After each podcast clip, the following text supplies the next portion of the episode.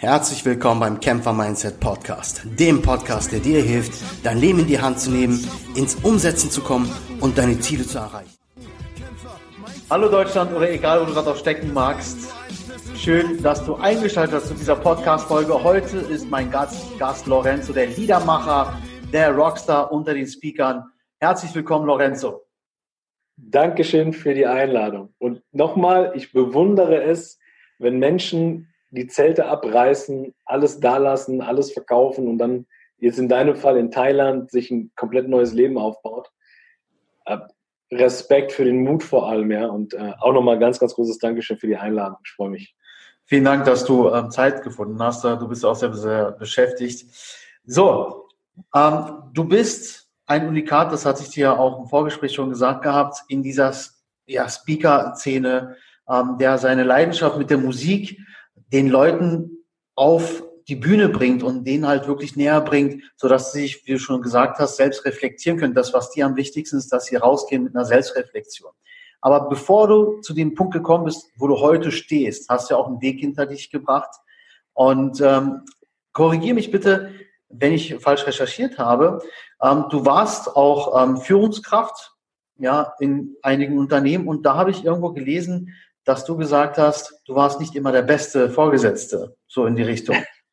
Ja. Und ähm, mir fiel es schwer, das zu glauben, als ich gelesen habe, wenn man dich verfolgt, wenn man dich ähm, auf YouTube, auf Gedankentanken auf den Bühnen sieht oder auch auf deinen eigenen Seminaren die Videos dann be betrachtet, ich kann es nur leider aus der Ferne im Moment, ähm, kann man sich das gar nicht vorstellen, dass so einer wie du so jemand war, wo du gesagt hast, ich war echt kein guter Vorgesetzter. Ja? ja, ja. Ähm, wie kam denn da diese Entwicklung bei dir? Ja. Ähm, vielleicht, bevor ich auf die Frage gehe, nochmal so zwei, zwei Sätze zu mir, ja, für, für die Jungs und Mädels, die mich nicht kennen. Also ich, ich bin der Lorenzo Schibetta, also mein, mein, mein Kosenamen oder beziehungsweise mein Brand, der Liedermacher.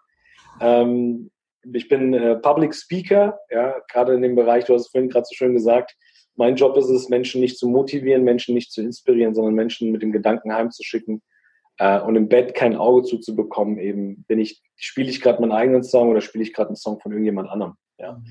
Und äh, gleichzeitig bin ich auch Coach, äh, mache das Ganze seit 14 Jahren und seit 16 Jahren oder war 16 Jahre lang Führungskraft, wie du so schön sagtest.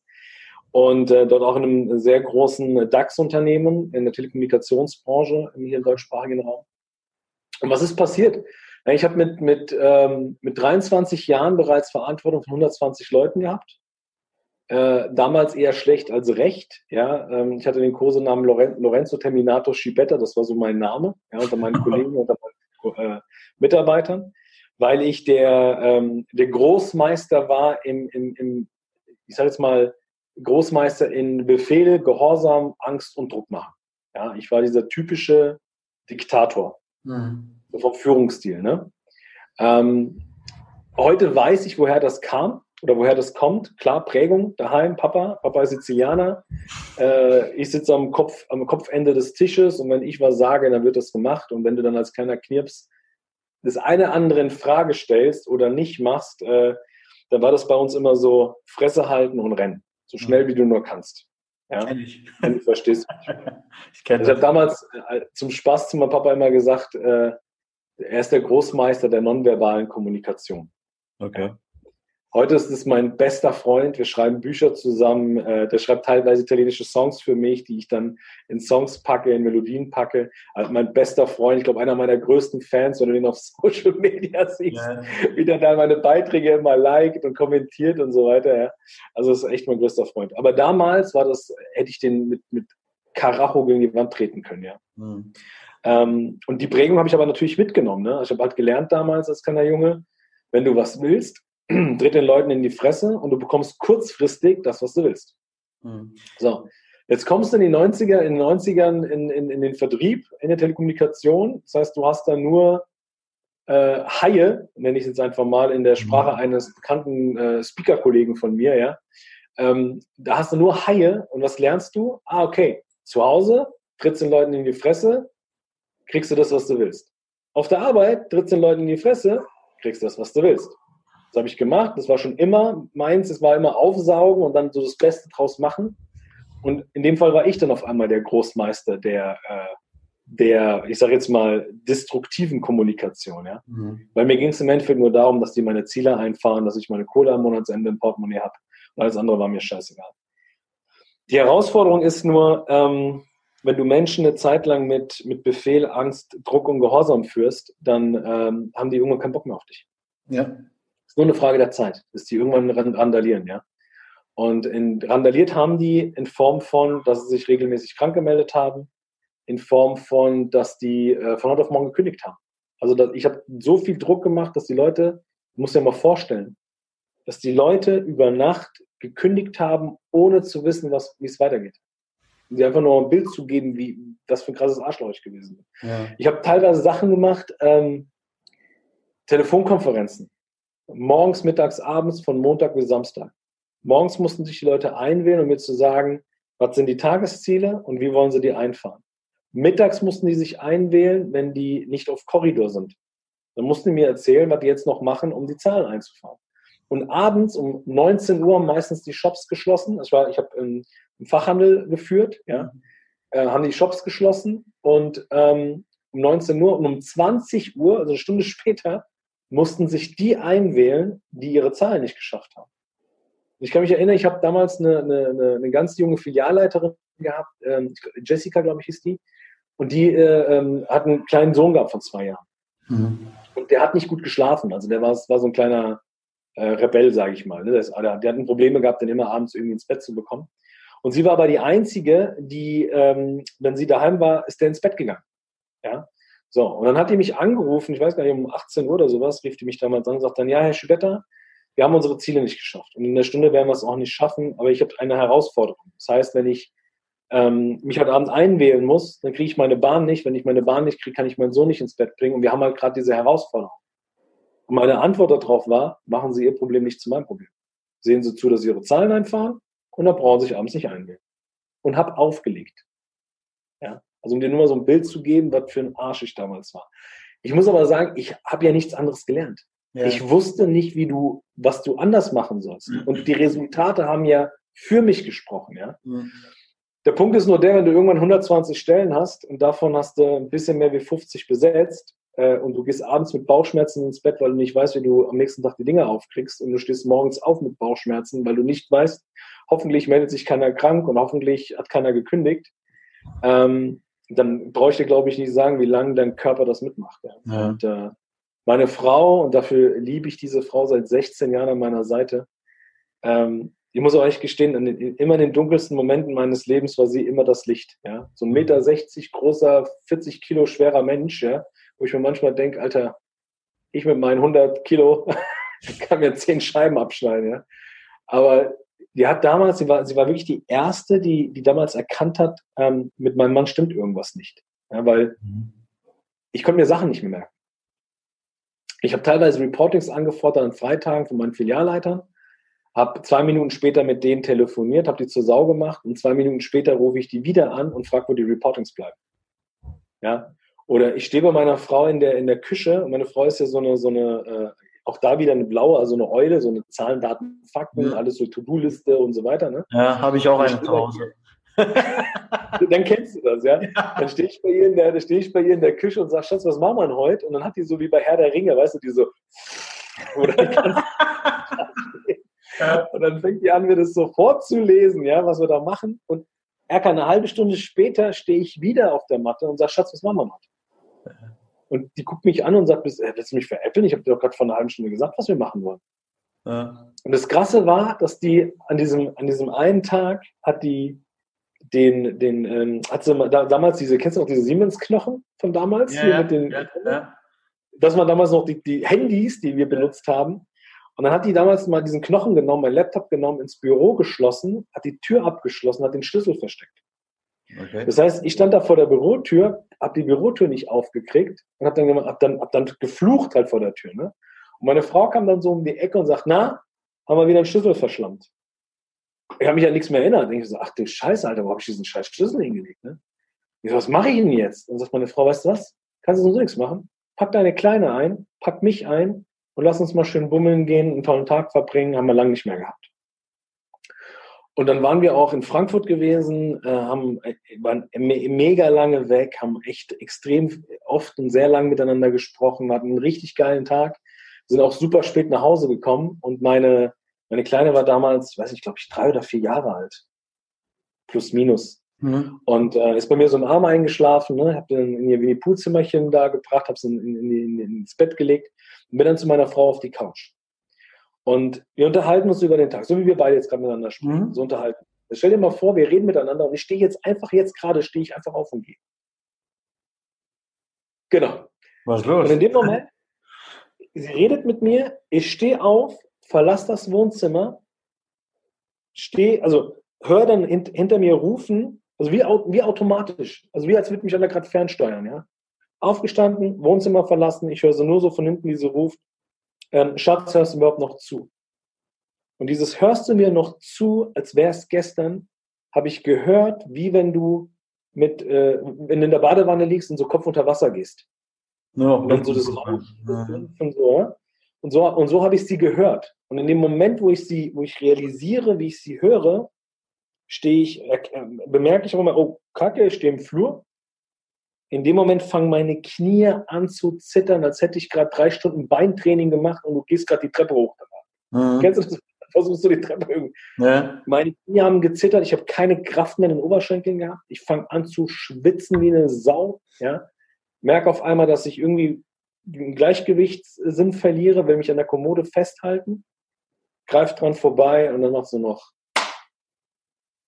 Bam. Und ab da an, was ich dir jetzt erzähle, weiß ich nur noch von, von Erzählungen sagen. Ich, ab da an kann ich, kann ich mich an nichts mehr erinnern. Ich weiß nicht, was dann passiert ist. Ich weiß nur, dass ich, ähm, stell dir vor, du, du, du wachst in einem Bett auf, was nicht dein Bett ist, und dir ist, mhm. dir ist so scheiße kalt, dass deine Zähne zusammenklappern. Ja? Was? Und im nächsten Moment guckst du über deine Füße drüber und siehst ein Namensschild mit deinem Namen drauf, irgendwelche Zahlen drauf und die dir nichts sagen guckst über das Namensschild drüber und gefühlt war das damals, als würdest du irgendwie, keine Ahnung, tausend Betten vor dir sehen, irgendwie tausend Geräte an der Wand, die irgendwelche Töne von sich geben, die du auch nicht zuordnen kannst, ja. Und in dem Moment war das für mich echt so, als würdest du gerade so, so einen Betonstein auf der Brust haben mhm. und du kannst nicht atmen du kannst dich nicht bewegen. Mhm.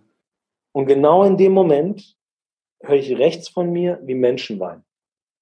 Aber so ein Weinen, wenn, kennst du Kinder, so kleine Kinder, die hinfallen, mhm. sich richtig wehtun, aber du hörst erstmal, wie die so Luft holen. Ja. Und dann hörst du erstmal gar nichts und dann kommt dieser Schrei und dann kommt dieses Heulen und gleichzeitig Luft holen und heulen. Und genauso haben die geheult. Rotz und Wasser. Und ich drehe mich nach rechts und sehe da meine Frau sitzen mit meiner kleinen Tochter auf dem Schoß und beide gucken mich an und ihr läuft nur Rotz und Wasser runter.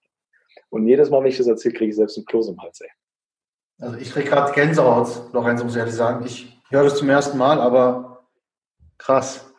War, war heftig. Also in dem Moment, als du, weißt du, als wenn du, wenn du, wenn du die Menschen siehst, die du, die du abgöttisch liebst und du liegst da in diesem Bett und du kannst nichts tun. Vor allem du, du raffst gar, du weißt ja gar nicht, was los, du raffst, das ist wie wenn du am, am, am Abend vorher, ich versuche das immer so eine Metapher zu schlagen wie, keine Ahnung, wenn du mit deinen Jungs abends weggehst, weißt du, wenn du irgendwie einen geilen Tag hattest und gehst mhm. irgendwie abends mit deinen Jungs und trinkst mal ein Bierchen zu viel. Ich glaube, der eine andere hat das schon mal erlebt, ja? ja? Und dann wachst du auf am nächsten Morgen und denkst dir so, Alter, nie wieder. Und dann hast du doch wieder ein Wochenende. Ja. Aber dieser, dieser, dieser Morgen danach, wenn du so gerädert bist, so ein bisschen plemplem, ja. genau so hat sich das angefühlt in dem Moment. Du hast keine Ahnung, du fühlst dich total plemplem und dann siehst du Menschen neben dir, deine Lieblingsmenschen, wie die Rotze und Wasser heulen und du weißt nicht, warum. Was war die Diagnose? Also die Diagnose war Verdacht auf Burnout. Okay. Ja, man konnte sich wirklich zuordnen. Die Ärzte haben damals gesagt Burnout, weil meine, aber auch geil, ne? Die am Tag, Tag später kam die Ärztin rein und sagte zu mir, Schibetta, äh, nehmen Sie Drogen. Und dann habe ich die angekommen und gesagt, bitte was? Ja, nehmen Sie Drogen. Ich so, ja, nee. Ja, äh, trinken Sie mal zu viel. Haben Sie, haben Sie vielleicht ein Thema? Ich so, ich, ich trinke keine Drogen, ich rauche nicht, ich trinke nicht, ja. Manchmal frage ich mich, wo das Kind herkommt. Also habe ich so einen kleinen saloppen ja. Spruch gebracht. Und die guckt mich an und sagt dann, ja, ist schon merkwürdig. Ich sehe, ja, wieso denn? Und dann sagt sie zu mir, naja, weil ihre Blutwerte waren so hoch, wie bei einem Junkie, der sich gerade so den letzten Schuss gibt. Krass. Also dass der Körper wirklich komplett kalkstarrt, also wirklich runterfährt, ja, und wieder hochbootet. Ne?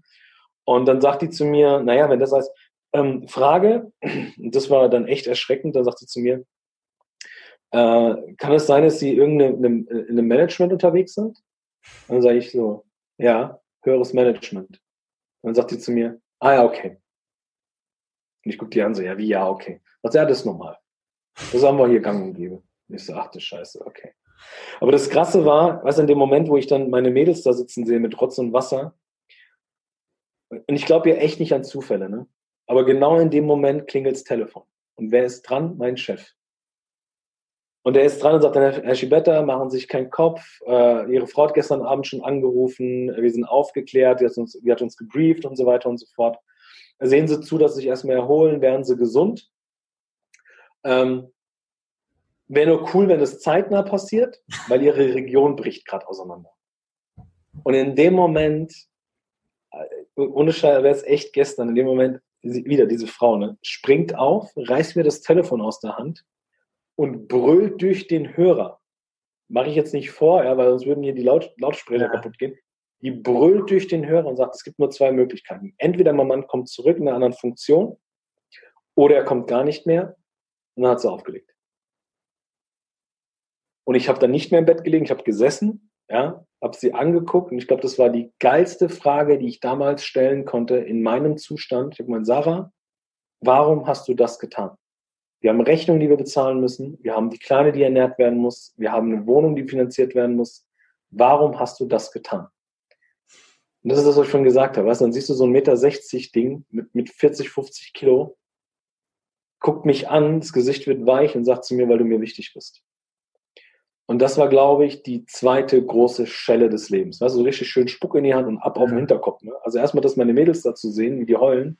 Und dann das zweite, eine Frau zu sehen, mit einem Meter 60, die da aufsteht und ich mir in dem Moment sage, Alter, schau dir mal an, was die für große Eier in der Hose hat, größer wie deine. Ja, und das du, war so für es, mich, du hast es bis zu dem Zeitpunkt noch nicht realisiert, so richtig, ne? Nein, das nein, nein, krass. Nein, nein. Und ähm, das Krasse war nur, als sie dann gesagt hat, weil du mir wichtig bist, war das Heftige, dass ich in dem Moment, weißt du, bei mir ist nicht im Kopf geblieben, dieses, ähm, er kommt wieder, sondern er kommt nicht wieder.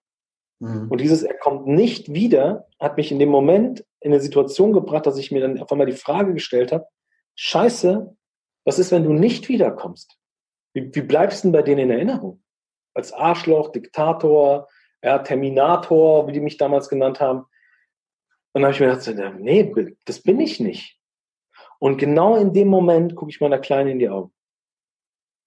Ja, wenn meine Tochter da hockt, rot unterlaufene Augen, wie die mich anguckt, nichts versteht. Ich habe es noch im Kopf, wie die damals noch sagt, mich anguckt und sagt, Papa, Papa Arbeit, Arbeit doof, Papa kaputt. Die, die hat es ja auch nicht gerafft. Die hat ja nur den Zusammenhang Arbeit und die Arbeit hat den krank gemacht, weißt du? Ja. Und ähm, ich im Endeffekt nur, nur, nur, nur, sie angucke in dem Moment und mir einfach echt die Frage gestellt habe, scheiße, dass wenn ich nicht zurückkomme. Ich, das, das bin ich nicht.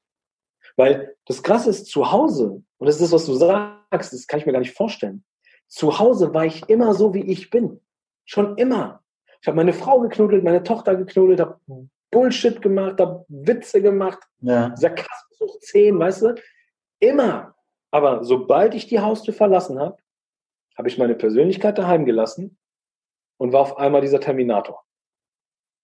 Und das war der Grund, was mich dahin gebracht hat, wo es mich hingebracht hat, in diesem scheiß kalten Bett. Und in dem Moment habe ich da gehockt und meiner, meiner Tochter in die Augen geguckt und habe gesagt, Schatz, ich werde alles dafür tun. Alles. Alles.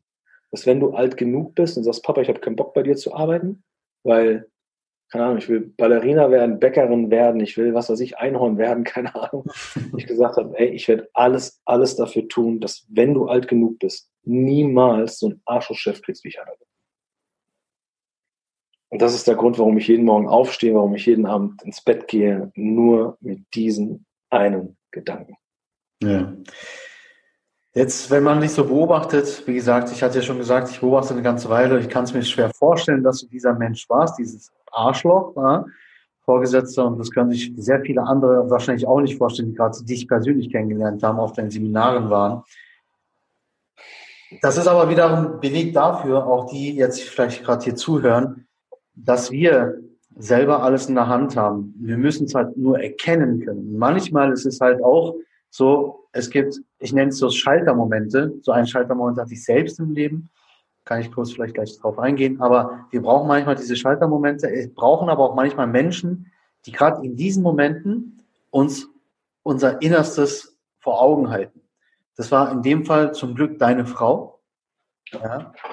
Ähm, bei mir persönlich, du sagtest vorhin einen Satz, du hast so ein, so, so, so ein äh, Blog. Die ganze Zeit hier so ein Ding, hey, warte mal ganz kurz, das, das, das lässt mir keine Ruhe. Siehst du, ich so. habe Haare, deswegen soll ich ja. Sorry, sorry. Ja, alles gut.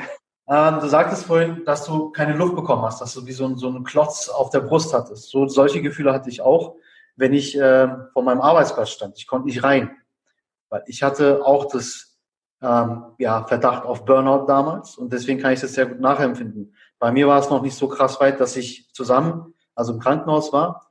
Nur bei mir gab es halt auch diesen einen Schaltermoment, dass etwas umgefallen ist. Das musst du mir vorstellen. Es fällt etwas um, fällt auf den Boden. In dem Moment macht es bei mir Klick und ich sage, ich kann nicht. Hab dann meinen Mitarbeitern die Ladenschlüssel übergeben und bin gegangen. Bin nie wieder zurückgekommen. Damals. Das war damals meine, mein Schaltermoment. Aber auch, ich habe lange nicht auch, auch auf meine Frau gehört, muss ich sagen, auch auf die Ärzte nicht gehört. Ja, ich habe auch gesagt, ja, nee, das wird schon, du, wie, wie du schon gesagt hast, wir müssen Rechnung bezahlen, wir haben eine Wohnung, wir wollen ja wieder nach Thailand fliegen für drei Wochen, fett Urlaub machen. Ich habe nur all das gesehen, nur aber mich selbst nicht. Und das, diese Selbstreflexion, das, was du ja auch den Menschen vermittelst, ist das wichtigste Grundelement, um im Leben wirklich dann die Schritte nach und nach voranzugehen. Wenn man sich selbst reflektiert, manchmal tut es auch weh, weil man eine hässliche Fratze guckt quasi, weil man einige Sachen dann erkennt oder erkennen muss und sich zugestehen muss. Aber dann das Beste draus zu machen, okay, das war, jetzt mache ich es aber anders, ist halt für mich persönlich das Fundament, auf dem du alles aufbauen kannst. Ne? Wie du, weißt du, die, die, Herausforderung ist ja, die Herausforderung ist ja, dass ähm, wir Menschen sind ja Gewohnheitstiere. Und, und das, was wir, was uns ja ausmacht, ist ja, ist ja die Prägung. Ja, das ist ja, das ist ja das, was uns formt. Dazwischen, also das Ding ist ja, wenn du dir auch da wieder die Neurowissenschaft anguckst oder die Neuroresonanzwissenschaft anguckst, dann ist es ja auch wieder so, dass zum Beispiel zwischen dem dritten und sechzehnten Lebensjahr werden wir ja geprägt. Wenn ja zwischen dem dritten und zehnten Lebensjahr plus minus werden wir, findet so die Erstprägung statt, ja, und ab dem zehnten auch da wieder plus minus äh, bis zum sechzehnten Lebensjahr findet eine Reprägung statt. Ja. Mhm. Und ähm, das Krasse ist ja, dass eben in diesem Zyklus du gewisse Muster und gewisse Routinen schaffst. Und da kommst du nicht einfach raus. Und deswegen, deswegen sprechen manche von, ah, Menschen sind so Gewohnheitstiere. Hast du einmal die Gewohnheit drin, wird es schwer da rauszukommen. Ja, weil es ein Muster ist, weil es eine Prägung ist, ja, die auf einmal eine Automatisierung bekommt.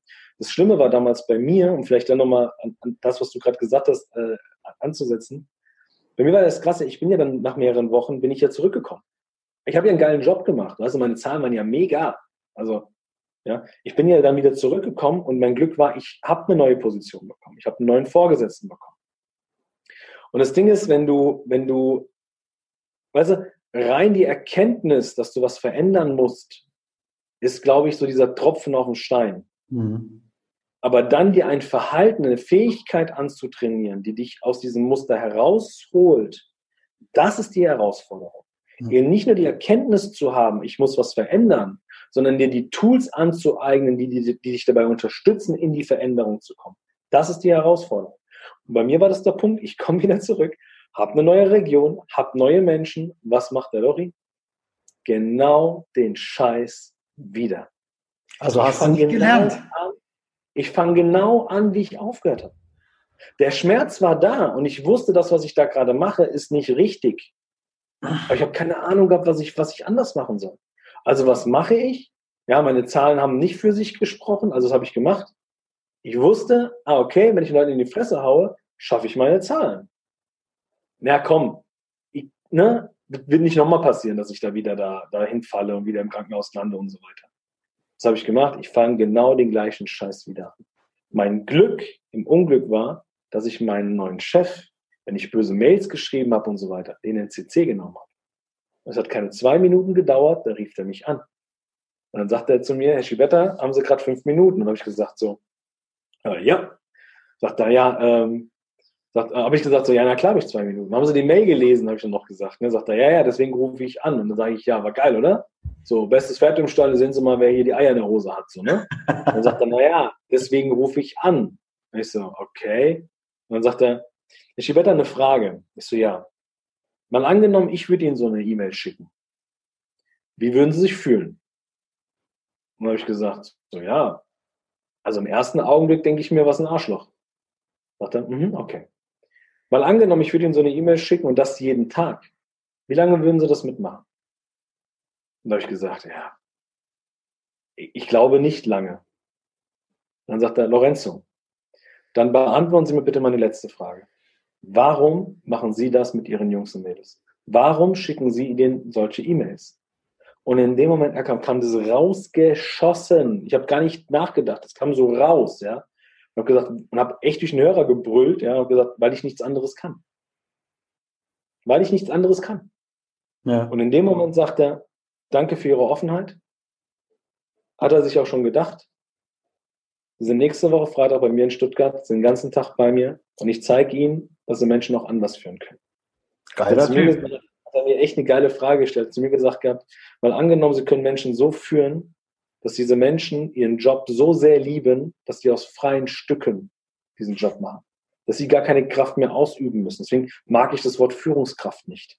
Mhm. Weil das heißt, ich führe mit Kraft, ich übe Kraft auf Menschen aus. Ja. Und der hat mir damals gezeigt, wie du halt Menschen wie du, wie du so einen Sog erzeugen kannst durch deine Persönlichkeit, dass Menschen zur Arbeit kommen, nicht wegen dem Unternehmen, nicht wegen der Kohle, nicht wegen der Dienstleistung, sondern die Leute kommen zur Arbeit, weil sie sagen, Lorenzo, ich komme hierher wegen dir.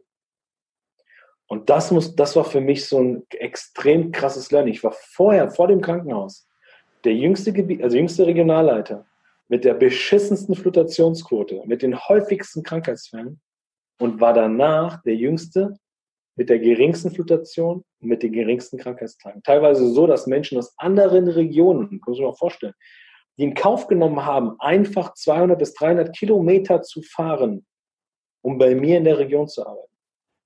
Krasse Wandlung.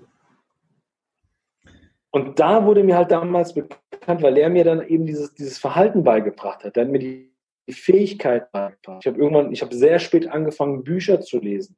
Guck mal, ich habe selber jahrelang Seminare gegeben, aber bis dahin selbst keins besucht. Weil ich mir gesagt habe, ja, ich bin ja Führungskraft, ich bin ja jetzt Chef, ich brauche den Scheiß nicht. Weißt du? So viele Leute rennen da draußen rum, die ein Zertifikat in der Hand haben und sagen, ja, jetzt bin ich angekommen. Bullshit, jetzt geht's erst los. Ja. Weißt du? Und das ist never ending, never ending. Leadership heißt never ending. So. Und, irgend, und über diesen Prozess habe ich natürlich irgendwann die Frage gestellt, okay, wo sind die geilsten Leute im deutschsprachigen Raum, die mir die das, was ich schon ganz gut kann, optimieren können. Dieses Verhalten mir beibringen können, die Fähigkeiten mir beibringen können, wie ich Glaubenssätze lösen kann, die mich, die mich limitiert haben, die mich blockiert haben. Weil ich wusste, ich muss eine komplett neue Identität schaffen. Ich muss weg von diesem in die Fresse hauen und hinzu, wie gelingt es mir, durch, durch Echtheit, durch Empathie, durch Charisma, durch Authentizität, durch das, was ich bin, durch, das, durch meine Seele, Menschen anzuziehen, die mich so annehmen, wie ich bin und die Bock auf mich haben. Und ich wusste, mit all den, allen, mit den, den, den veralteten Tools werde, ich das nicht, wird mir das nicht gelingen. Und dann habe ich angefangen. Dann habe ich angefangen mit zu arbeiten. Dann gab es Menschen, die zu mir gekommen sind und gesagt haben, hey Lorenzo, das, was du machst, ist so mega, du musst damit raus. Ja, und dann, ich weiß gar nicht, wie lange sind es her, zwei Jahre jetzt oder zweieinhalb Jahre jetzt, wenn es hochkommt, wo ich dann wirklich den Schritt gewagt habe und gesagt habe, okay, jetzt, jetzt gehe ich raus, jetzt zeige ich den Menschen, was, man da machen kann. Ja, oder ich nehme sie mit auf diese, diese geile Reise, ja, was man da alles machen kann. Und auf dieser Reise habe ich dann irgendwann für mich erkannt, okay, scheiße, äh, wenn ich das alleine mache, werde ich dieses Versprechen, was ich meiner Kleinen gegeben habe. Und weißt du, meine Kleine steht ja auch nur für gener junge Generationen, die heute sind und junge Generationen, die kommen werden. Ja. ja also im Endeffekt für mich auch nur, um das mal größer zu machen, ja. Ähm, und, und, das Krasse ist, dass ich mir dann irgendwann gesagt habe, alleine werde ich das nicht schaffen. Ich werde alleine dieses Versprechen niemals realisieren können, nicht in diesem Leben. Und dann kam eben der Punkt, wo ich gesagt habe, okay, wie gelingt mir das? Und da habe ich gemeint, geil, wenn, wenn es mir gelingt, da draußen hunderte von Liedermachern zu schaffen, in ihrer Branche, in ihrem Gebiet, als Originale, ich hasse es, Kopien auf Bühnen zu sehen. Manchmal mache ich die Augen zu, wenn ich auf, auf einem, auf einem, auf einem Multispeaker-Event bin. Und dann denke ich mir so, ah, okay, der kommt aus dem sein Stall, der kommt aus dem sein Stall, der redet genauso wie der, der fällt sich genauso. Und ich so, Alter. Und da habe ich keinen Bock drauf. Weißt, dann habe ich mir gedacht, wenn es mir gelingt, hunderte von Liedern zu machen, die, aus, die als Originale mit Herz auf der Bühne stehen, mit ihrem Thema sprechen und als Lieder Lieder schaffen bei den Zuhörern und Zuschauern, die dann als Papa, Mama nach Hause gehen und zu Hause Lieder schaffen in ihren Kindern. Unternehmer, die zurück in die Firma gehen und dort Lieder schaffen im Unternehmen. Und Lieder, Lieder machen, die Lieder machen, die Lieder machen, die Lieder machen, die Lieder machen, die Lieder machen. Never ending story. Habe ich gesagt, Alter, dann gelingt es mir auch in diesem Leben, dieses Versprechen zu realisieren. Das ist eine krasse, krasse Entwicklung von dir selbst. Das ist von dem, was wir jetzt gehört haben, ja, will ich jetzt nicht nochmal wiederholen, aber ich sage es nochmal, vom Arschloch ähm, zu dem, ich sage mal, Vorbild, Führungskraft, ich weiß, du magst es nicht, zum äh, Leader, ja, wo Leute wirklich Bock haben, einfach wegen dir die 200, 300 Kilometer zu fahren. Erstmal diese Wandlung ist schon krass, weil du selber erkannt hast, so geht's nicht weiter, so will ich nicht, so bin ich nicht. Ja, du hast ja selber gesagt, zu Hause bist du ein ganz anderer Mensch gewesen, eigentlich der, der heute auch vor mir sitzt, gerade vor der Kamera. Aber sobald du dies, die Tür verlassen hast, so wie so ein Scanner, der eigentliche Lorenzo war weg. Du hast dir quasi eine Maske aufgesetzt oder einen Umhang, nennst wie du magst. Und dann aber auch diese Entwicklung zu sagen, Alter, ich gehe jetzt raus irgendwann und gib's den Leuten weiter. Diesen Mehrwert, den du den Menschen mitgeben wolltest, weil du erkannt hast, dass da viel, viel mehr ist. Und das ist es auch, was wir alle oder was ich auch immer sage, wenn du etwas Mehrwert hast, jeder hat einen Mehrwert. Wir müssen nur erkennen und sei auch bereit, das weiterzutun. Ich rede jetzt nicht, dass alle auf die Bühne rennen sollen. Wenn das jemand machen möchte, meldet euch bei Lorenzo. Ja, der, der coacht euch da. Aber wir haben, es ist der nächste Umkreis auch, wo wir wirklich Leuten Mehrwert geben können. Und du sagtest vorhin ja auch, ähm, dass die Leute ja wirklich wegen dir zur Arbeit kommen sollten, ne? dass sie wirklich Bock haben wegen deiner Persönlichkeit. Ja, und ich bin heute auch noch, ich persönlich wirklich auch stolz. Ich habe auch so einen ähnlichen Prozess gemacht. Ich war zwar nie das Arschloch, aber ich war am Anfang zu hart, weil ich dachte, das muss so sein. Ja, mhm. dass ich bin heute noch stolz darauf, dass mich Leute, ehemalige Mitarbeiter nach so vielen Jahren, nach über zehn Jahren immer noch anschreiben, mich nicht vergessen haben. Ja, und das macht mich stolz. Ja, ich kriege auch jedes Mal wirklich ein Kloß im Hals und leichte gefüllte Augen, weil ich denke, so irgendwas hast du anscheinend doch wirklich richtig gemacht. Aber es war auch ein Prozess. Wir dürfen halt niemals aufhören, unseren eigenen Prozesse äh, zu stoppen, indem wir sagen, wie du schon sagtest, ich habe ja ein Zertifikat, ich bin der. Bullshit. Ich habe jetzt mit knapp 42 Jahren angefangen, ein Fernstudium zu machen. Ja, niemand lernt jeweils aus. Auch du nicht, auch ich nicht, auch zum Beispiel Tobi Beck nicht, keiner. Und er sagt auch selber, ich, hab, ich, ich fand das so krass geil von ihm. Ähm, er hat letztens eine Frage gestellt, ja, wie machst du es? Du kannst ja irgendwie alles. War irgendwie so ein Kommentar. Er sagt, ich kann gar nichts. Ich mache nur das, was ich kann, sehr gut und ich bin halt bereit, auch mich weiterzubilden. Weiter. Es hört niemals auf. Wie du schon sagtest, was ich am meisten hasse, auch das hatten wir im Vorgespräch ja auch schon, bleib authentisch. Bleib der, der du bist. Kopiere niemanden. Ich habe immer zu Mitarbeitern gesagt, wenn jemand neu angefangen hat, ich sage, du, guck dir deine Kollegen an in der Einarbeitungsphase, guck, was sie machen, was du aber vielleicht für dich mit übernehmen kannst, aber kopiere ihn nicht. Verwechsle das nicht mit Persönlichkeitsverwechslung. Ne? Also bleib der du bist, aber ja. mach das, was äh, du sagst, okay, damit komme ich wirklich klar. Und das ist so enorm wichtig. Auch Leute, die jetzt wirklich zuhören, ändert nicht eure Persönlichkeit, ändert eure Skills ändert eure Fähigkeiten, aber niemals eure Persönlichkeit. Bleibt authentisch und das ist das A und O. Ja, weißt du, es gibt ja, weißt du, wenn, wenn, du dir das mal so anschaust, ja, ich meine, es gibt ja im Endeffekt gibt es ja ein, ein paar Themen, die du ja machen kannst. Also es, was ich zum Beispiel damals ähm, mit meinen Jungs gemacht habe oder jetzt auch mit meinen Mantis, mit denen ich arbeite, die auf Bühnen wollen. Ne? Die allererste Frage, die ich meine Jungs und Mädels stelle, ist, warum sie, warum sie auf die Bühne wollen, warum sie in die Sichtbarkeit kommen wollen. Was ist der wahre Grund dahinter? Und in den meisten Fällen kriege ich immer, immer das Wozu gesagt. Ja, wozu die das machen? Ja, um mehr Geld zu verdienen, um andere Menschen groß zu machen, um andere Menschen zu stärken, um was weiß ich, was sie da alles noch so rausschießen. Ja. ja? Dann sage ich, hey, das ist eine geile Antwort. Mega. Ist aber nicht die Antwort auf meine Frage. Ich habe dich gefragt, warum du auf die Bühne willst. Was bringt dir das, wenn du auf die Bühne gehst? Und ich glaube, das kann sich jeder, jeder fragen. Das hat jetzt, also Bühne ist für mich auch wieder relativ. Bühne kann sein, die, die innere Bühne, der innere Dialog. Eine Bühne kann sein, wenn du mit jemand eins zu eins sprichst. Eine Bühne kann sein, wenn du in einem Meeting bist mit zehn Leuten. Eine Bühne kann aber auch sein, wenn du vor tausenden von Menschen einen Vortrag hältst. So. Aber die Frage ist, warum willst du da rein? Warum willst du in die Bühne? Warum willst du mit dir in, in, in, in, sag mal, in Resonanz gehen? Warum? Was hast du davon? Und das dir erstmal klar zu machen, um dann daraufhin die Wozu-Frage zu klären, um was zu erhalten, um was auszulösen, um was zu verändern. Ja? Und ich glaube, dieses, dieses, dieses Warum, dieses intrinsische Warum, jetzt kannst du hingehen und kannst sagen, ja, aber das ist da egoistisch. Ja, ist es. Weil, ich sage das ist meine persönliche Meinung, was ist denn der Unterschied zwischen Ego und Selbstliebe? Was ist der Unterschied? Also ich sehe keinen. Für mich sind es einfach nur zwei Wörter, Buchstaben aneinandergereiht, ja. Und erst die Bewertung, die ich diesem Wort gebe, schafft die Emotion von doof oder nicht doof. Ja. So, wenn also alle Menschen in meinem Umfeld sagen, Ego ist scheiße, Ego ist scheiße, Ego ist scheiße, dann gebe ich dem irgendwann die Bewertung von Ego ist scheiße. Ja. Andere Menschen nennen das Selbstliebe und sagen, ja, Selbstliebe ist schön, Selbstliebe ist schön, Selbstliebe ist schön. Auf einmal gebe ich dem Bewertung von, ah, Selbstliebe ist super. Aber im Endeffekt ist beides das Gleiche. Ja. Aber diese Frage richtet sich immer nach innen. Warum willst du das? So. Und die meisten, mit denen ich arbeite, die meisten Menschen sagen, naja, ich will gesehen werden. Die meisten sagen, ich will eine bedeutende Rolle haben. Ich will der Grund dafür sein, dass andere eine Veränderung bekommen. Oder die sagen, ich will für das, was ich leiste, gewertschätzt werden. Ich will ein Feedback haben, dass das, was ich mache, eine geile Arbeit ist. Mhm. Ah, okay. Deswegen ist dir das so wichtig. Ja. Und jetzt zoom mal rein. Wenn dir Bedeutung wichtig ist, wenn dir Wertschätzung wichtig ist, wenn dir Sichtbarkeit wichtig ist, was auch immer dir wichtig ist, warum ist dir das so wichtig? Welches Bedürfnis wird gestillt damit? Ja. Und jetzt drehst du einfach das Ding um.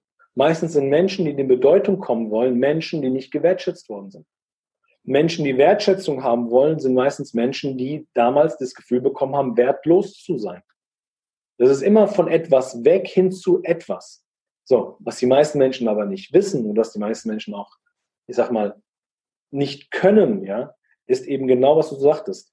Die Skills sich anzueignen. Und dazu gehört zum Beispiel auch zu wissen, wo will ich hin? Und was sind meine Werte? Was ist mein innerer Kompass? Was, ist diese, was sind diese Leitplanken, die ich mir aufbaue, die dafür, dafür Sorge tragen, dass, wenn ich diesen Weg gehe, ich Spaß dabei habe? Hm. Bei mir war damals der Fall, dass ich meine Werte nicht gelebt habe. Ja. Guck mal, ich bin, meine Werte ist Familie, Vertrauen, Kreativität, ja, offene, offene und transparente Kommunikation. Das sind also meine Werte. Ich liebe, ich lebe diese Werte.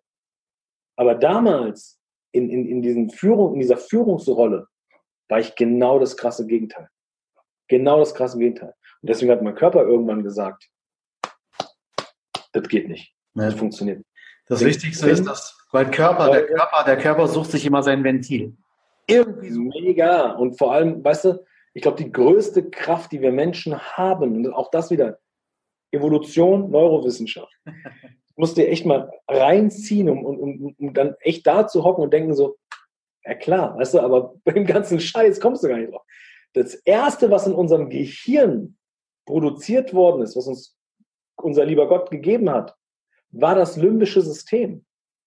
Das limbische System ist dafür verantwortlich, Emotionen zu wecken. Also die Emotion war die erste Fähigkeit, die wir uns, die wir uns, äh, die uns geschenkt worden ist. Ja. Also Intuition, die Fähigkeit, emotional zu reagieren, also anzugreifen, wegzurennen, uns zu, zu schützen, ja. Das war das Erste, was uns der liebe Gott gegeben hat. Und erst über die Evolution haben wir angefangen, diesen ne Neokortex zu bauen. Also das, was dieses ganze logische System drumherum, ne? also Zahlen, Daten, Fakten, logisches Denken, Abwägen und so weiter und so fort. Und jetzt, weißt du, jetzt kommt der Punkt. Wenn der liebe Gott uns doch zuallererst das limbische System gegeben hat, warum haben wir verlernt, über die ganzen Jahre auf unsere Emotionen, auf unsere Intuition zu haben? Wenn das doch die größte und stärkste Macht ist, die wir Menschen haben.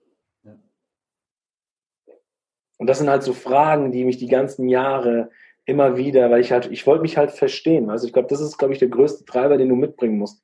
Den Willen zu haben, dich selbst verstehen zu wollen. Wie ticke ich? Warum ticke ich so? Was limitiert mich? Was blockiert mich? Ja? Um, um da vielleicht nochmal zurückzugehen in, in, in die Worte, die du jetzt gesagt hast. Eben diesen, diesen, diesen, diesen, wie soll ich sagen, diesen, Willen zu haben, zu lernen.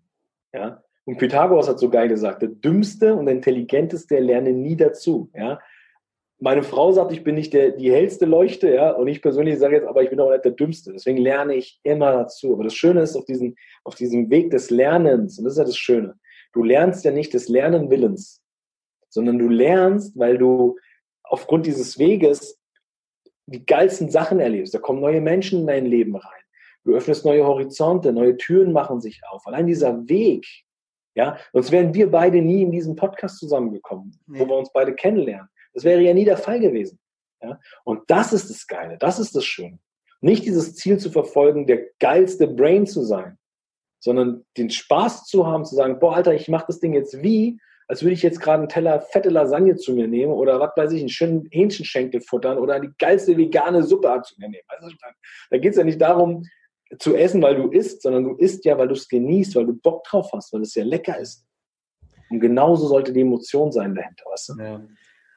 Ich wurde ja schon oft gefragt, warum ich mit dem Podcast angefangen habe. Ich habe ja viel, viel vorher angefangen mit, ähm, weil ich habe ein Handicap an der Hand, ja, also hier, und ähm, mache Sport und habe dann damals Fitness bis Handicap die Homepage gemacht. Wollte einfach anderen Menschen zeigen, hey, egal ob du ein Handicap hast, sichtbar oder nicht sichtbar, oder auch nur in deinem Kopf eine Blockade hast, ja. wenn ja. ich es schaffe, so Sport zu machen und mein Leben so zu leben, das schafft jeder. Solange dein Kopf gesund ist und funktioniert, gibt es immer Wege. Es gibt genug Beispiele, wo man halt hingucken kann. Das war meine Motivation, zu sagen, hey, ich kann es, wieso du nicht? Ja. Ne? Und der Podcast ist letztes Jahr Februar erst entstanden. Da kam auch meine Frau, sagte, du Erkan, du hast eigentlich ja viel zu sagen, viel zu erzählen aus deiner Erfahrung heraus, auch aus deinem Berufsleben heraus. Mach doch mal einen Podcast, was den Menschen vielleicht Mehrwert gibt auch. Weil ich habe mich mit Podcast vorher null beschäftigt, wirklich null. Ja, meine Frau, die war halt Podcast gehört, ne, und sie sagt, hey, äh, mach das doch mal. Und wir haben gestartet, einfach wirklich so auf Dunst, ne, Podcast hier eingeloggt, eingekauft, alles gemacht. Und dann kriegst du auf einmal Feedback, wo Menschen, die du nicht kennst, noch nie ja. geschrieben hast, auf einmal sich bei dir bedanken. Und du denkst nur, ich rede doch gerade nur über meine Erfahrungen, die ich gemacht habe im Leben, die vielleicht jemandem auch was bringt. Und dann kriegt sie wirklich dieses Feedback. Ja, und dann steigert sich das, wo du sagst, okay, geil. Nur, man darf halt dabei nie vergessen, ähm, auf dem Boden zu bleiben. Und ich beobachte das gerade so in den sozialen Medien, da kommen viele junge Leute, die auch jünger als wir beide sind, ja, so mit Anfang 20. Also Alter spielt keine Rolle für mich, um von anderen zu lernen. Ich kann auch von einem 16-Jährigen lernen, darum geht's hier nicht. Aber ähm, die verlieren die Bodenhaftung, sobald sie irgendwie ja, Erfolg sehen, sage ich mal, oder Leute, die irgendwie followen. Und das ist halt auch so ganz gefährlich in dieser heutigen Zeit. Ja, ähm, es ist geil, dass die Coaching-Szene wächst, ja, dass viele Leute Mehrwert geben möchten, so wie du, so wie ich, auch wie andere. Aber die Gefahr besteht halt, dass man halt auch viel, ähm, ich sag mal, Scheiße damit bauen kann, wenn man halt ja. falsche Werte vermittelt. Ja, du sprichst mir gerade auch mega aus der Seele, weil ich glaube, was die Menschen nicht vergessen dürfen und gerade jetzt Berater, Coaches, Trainer, Speaker, also all die Menschen, die in dieser Erwachsenenbildung sind, aber auch Menschen, die im Allgemeinen Verantwortung über andere tragen. Ja. Weißt du?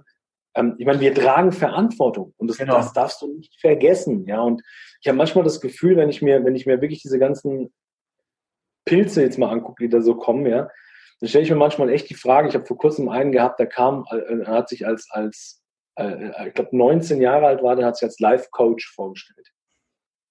Und da habe ich erstmal da gesessen. Und habe ich, der kam dann zu mir und gesagt, ja, Lorenzo, ich bin Life-Coach und ähm, und ich, ich äh, kann dir auf jeden Fall zeigen, wie du da und da und da. Und dann habe ich da gesessen und gemeint, okay, ähm, kurze Frage, sagt er, ja. Ich so, ich habe ich hab echt ein Thema. Also wie gesagt, ich liebe es, Menschen zu spielen. Ne? Ja. Ich habe da echt ein Thema. Sagt er, ja, was denn? Ja, ich habe ein Problem mit meiner Ehe. Und ähm, so im Thema Erziehung, so mein, meine, wie ich meine Tochter, da habe ich echt eine Herausforderung. Und jetzt mal ganz im Ernst. Bist du verheiratet? Nee. Hast du Kinder? Nee. Hm. Du nennst dich Life Coach und du kannst mir noch nicht, also verstehe mich nicht falsch. Ich bin bei dir. Alter sagt nicht darüber aus, was für Erfahrungen du gesammelt hast. Ja? Ähm, es gibt Menschen, die haben mit 16 Jahren mehr Erfahrung gesammelt wie Menschen mit 60. Okay? Ja. Aber dann sage ich, wenn du mit 16 Jahren in diesem einen Bereich so viel Erfahrung gesammelt hast, dann sag auch, ey, ich kann über diesen Bereich sprechen. Sag ja. aber nicht, ich bin Life Coach. Sorry. Danke. Lern doch erstmal deine Sackhaare rasieren, ja. bevor du mir sagst, wie, wie, wie das Leben aussieht, ja. Und das sind halt so Sachen, wo ich sage, Leute, wir haben gerade in der Branche so eine fucking Verantwortung. Und wenn ich das selber sehe bei mir in den Seminaren, wo meine Crew, meine Band ausgebildete Trainer und Coaches sind, ich hole mir da nicht irgendwelche Leute rein, das sind ausgebildete Coaches, ja, die wirklich da sitzen. Und wenn ich in meinen Seminaren sehe, wie auf einmal Menschen, die mit sich arbeiten, teilweise zusammenbrechen, weil auf einmal Sachen aufpoppen, und ich mhm. stelle mir nur vor, da ist jetzt ein Typ, der seit einem halben Jahr drei Bücher gelesen hat und denkt auf einmal, der ist jetzt der King. Dann will ich den mal in so einem Moment sehen. Und das ist, glaube ich, die Herausforderung. Weil ich glaube, wirkliche Expertise hat drei Faktoren. Faktor Nummer eins ist, klar, die Passion mitzubringen, die Leidenschaft dahinter. Das nächste ist, die Expertise zu haben, also Fachkompetenz. Und da meine ich nicht drei Bücher lesen, sondern Fachkompetenz, bringst du die Erfahrung mit von der Praxis für die Praxis. Ja? Und jetzt komme ich wieder durch. Fachkompetenz und Erfahrung. Und wenn Erfahrung, Kompetenz und die Passion zusammenkommen, dann sage ich, Alter, mach ein Business. Geh raus und zeig den Leuten, wie es funktioniert.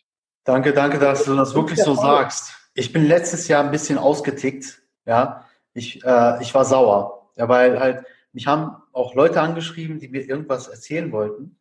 Und ähm, ich sage auch mal das, was du gesagt hast, wenn ich etwas von keine Ahnung habe, ich sage den Leuten, ich habe davon keine Ahnung. Ja. Muss ich an niemand anderes anwenden. Ich habe keine Ahnung. Und dann kamen halt so Leute, die mich angeschrieben haben, mir irgendwas verkaufen wollten oder irgendwie beraten wollten wegen irgendwas. Habe ich mal geguckt, wer das für Leute sind. Ich sehe, die haben drei Posts gemacht, keine eigene Homepage, ähm, haben gerade mit dem Business angefangen und da habe ich auch ein Instagram. Social Media Agenturen. Ja, ich habe dann auch einen Livestream gemacht oder auch IGTV, ich weiß gar nicht mehr. Ich war richtig sauer. Ich habe gesagt, Leute, lasst mich einfach in Ruhe. Weißt du, wenn ihr von dem, was er hier mir sendet, keine Ahnung habt, sei es eine Agentur, ja, das finde ich hier eh total äh, zum Brechen, ja, wenn irgendjemand Agenturen dafür beauftragt, total nicht authentisch. Also gesagt, lasst es sein. Also quatsch mich nicht voll, schick mir keine Nachrichten. Ich blockiere auch solche Leute komplett. Ist mir scheißegal, ja. wie sie auch heißen mögen dann. Ja, ich habe keinen Bock, wenn du halt merkst, es ist nicht und mache ich auch nicht. Ja, mich hat auch jemand zum Beispiel damals angeschrieben, klar, die Seite war, hieß Fitness with Handicap. Ich habe viele äh, Posts gemacht, auch über mein Training und so. Hat mich jemand angeschrieben, nicht nur jemand, einige, kannst du mir einen Trainingsplan erstellen? Ja, mhm. so. Ich zahle dir auch was dafür. Er sagt, oh, ich bin kein ausgebildeter Fitnesstrainer und kein Ernährungsberater. Das, was ich mache, mache ich für mich und das weiß es, es funktioniert für mich. Bitte wende dich an einen in deiner Umgebung oder an jemand anderes. Weißt du, was passiert ist? Die haben mich beleidigt. Du arroganter Penner. Äh, ist dir das Angebot nicht genug gewesen? Habe ich wieder geantwortet. Hallo, sorry, es geht nicht darum, um Arroganz oder um die Summe, die du mir ge äh, gegeben hast. Ich kann dir dieses nicht geben, was du möchtest. Ich habe ja. einfach diese, wie du schon sagst, nicht diese Expertise. Ich habe nicht diese Ausbildung als Ernährungsberater. Ja. Und was bringt dir mein Trainingsplan und meine Ernährung? Du bist ein ganz anderer Mensch. Ja. ja? Und deswegen sage ich auch mal, immer authentisch bleiben. Ja, wenn mir jemand aber mit mir über Persönlichkeitsentwicklung und Training sprechen möchte, weil ich mache über 20 Jahre Personal, ja, Personalentwicklung, Trainings, Coachings, habe mich selber zigmal trainieren lassen, ja. So, dann kann ich drüber sprechen. Dann habe ich die Expertise, die Erfahrung und ich, wie du schon sagst, dieses Alter, was du angesprochen hast, was ja einen prägt. Ja, ich hatte Krebs als Kind, sollte sterben und das hat drei, vier Jahre gedauert, deswegen die behinderte Hand davon getragen. Ja, dieser Überlebens, Überlebensinstinkt wurde nur stärker bei mir, schon als Kind. Deswegen auch Kämpfer-Mindset. Ja, ich habe einfach früh gelernt zu kämpfen. Hast du Bock darüber sprechen? Lass uns darüber sprechen. Klar. Aber ich kann dir nie, kein Kochrezept geben. Habe ich keine Ahnung. Ich esse zwar gerne wie ein Bär, aber ich kann dir kein Kochrezept. Das sieht auch aus wie ein Bär. also für das, was ich jetzt hier so ab hier sehe. Ja, macht ein bisschen was, ja. Ja, und deswegen finde ich zum Beispiel auch wirklich, Lorenzo, ähm, ist ähm, nochmal auf ernsthaft sich da zurückzukommen, so, so gut das, was du machst, das, was du auch hier von dir gegeben hast, deine ehrliche Art und deine offene Art. Leute, nehmt euch das vielleicht auch ein bisschen an, wirklich ehrlich, offen und authentisch zu bleiben. Macht nur das, was ihr wirklich, wovon ihr Ahnung habt. Habt ihr keine Ahnung, müsst ihr euch bilden, weiterbilden, aneignen. Ich sage ja nicht, dass das nicht möglich ist. Klar, es ist möglich. Aber wie du schon sagtest, nach drei Büchern ist sowas nicht möglich. Ja, du musst es auch umsetzen. Nur lesen bringt nichts. Ja. ja. Lorenzo, ich habe eigentlich nur noch eine kurze Frage. Ich glaube, wir könnten stundenlang quatschen, aber ich glaube, so lange wird es vielleicht ein bisschen länger dauern. Hier im Podcast machen wir dann eine Zehnerfolge. Nee, Spaß beiseite. Ähm, ich frage jeden, der bei mir äh, zu Gast ist im Talk hier, Du siehst ja, Kämpfer-Mindset, es ist dein Leben. Was, wenn du es liest, löst es bei dir aus? Was ist das? Was bedeutet es für dich, wenn du es liest?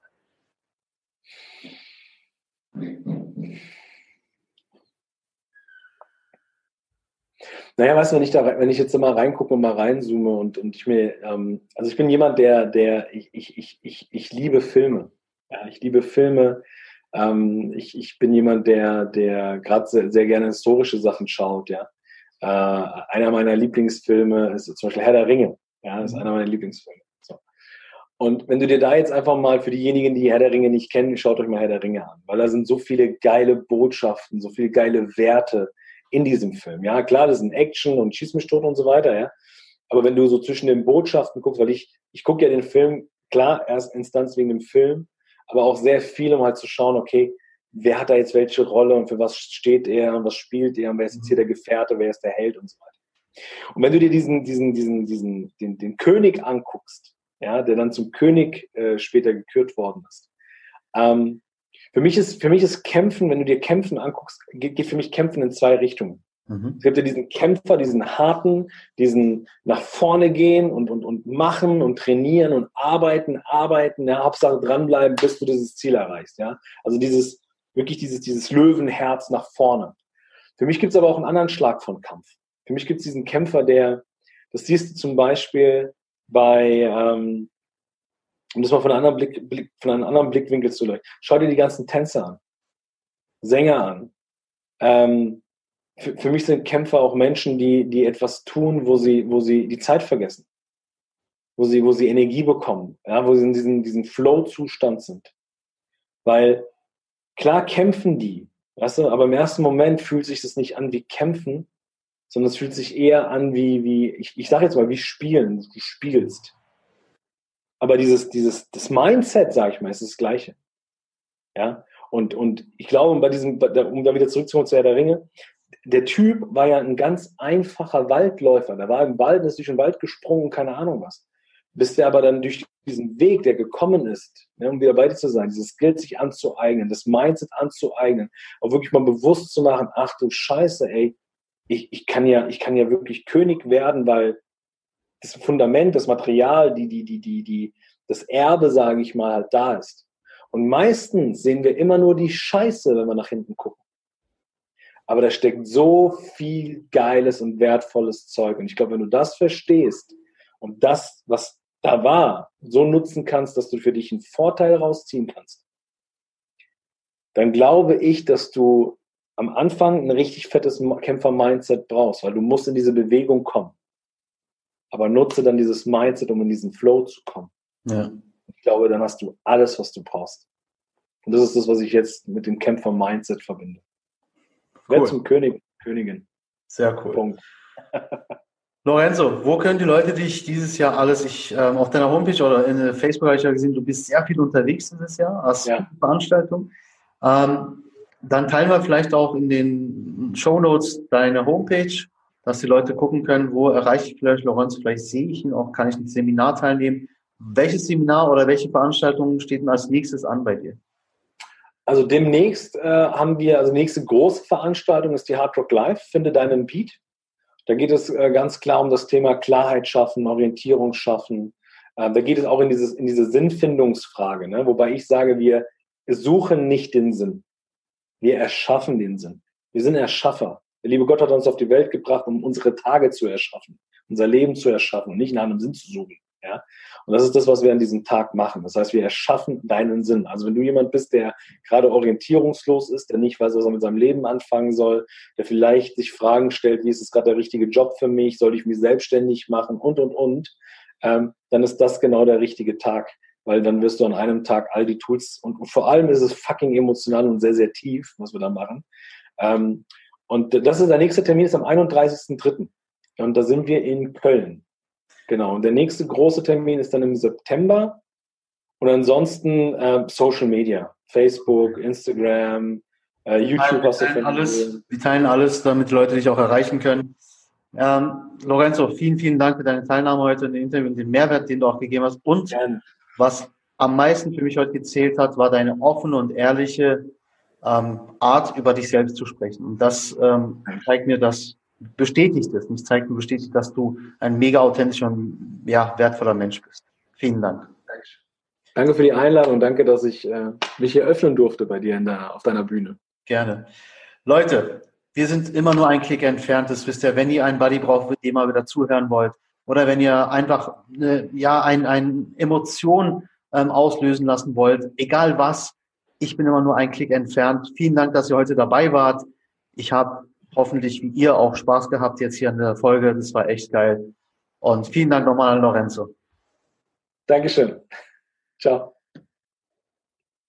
Hey, geil, dass du die Folge bis zum Schluss angehört hast. Die Golden Nuggets, die du mitnimmst aus dieser Folge, kannst du direkt auch umsetzen. Damit das Umsetzen auch ein bisschen leichter fällt, habe ich da was für dich. Meine 13 Erfolgsrezepte. Den Link zu meinem E-Book findest du in der Beschreibung.